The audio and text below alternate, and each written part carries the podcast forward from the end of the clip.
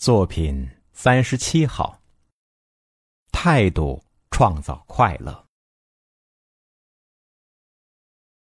一位访美中国女作家，在纽约遇到一位卖花的老太太。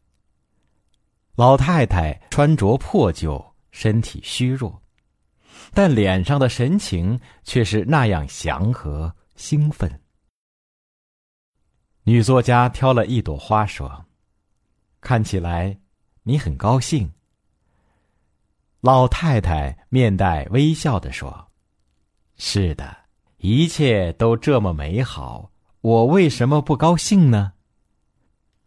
对烦恼，你倒真能看得开。女作家又说了一句。没料到，老太太的回答更令女作家大吃一惊。耶稣在星期五。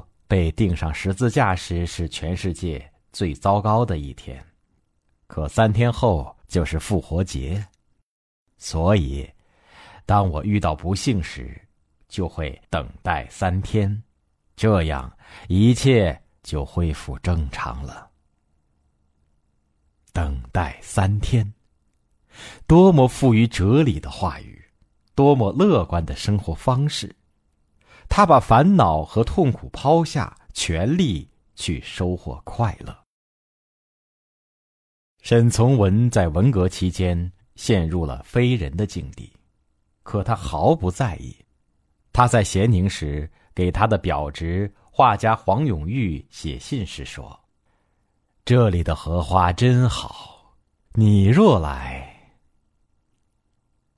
深陷苦难。”却仍为荷花的盛开欣喜赞叹不已，这是一种趋于成名的境界，一种旷达洒脱的胸襟，一种面临磨难坦荡从容的气度，一种对生活同死般的热爱和对美好事物无限向往的生命情感。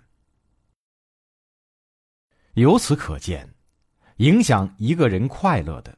有时并不是困境及磨难，而是一个人的心态。如果把自己浸泡在积极、乐观、向上的心态中，快乐必然会占据你的每一天。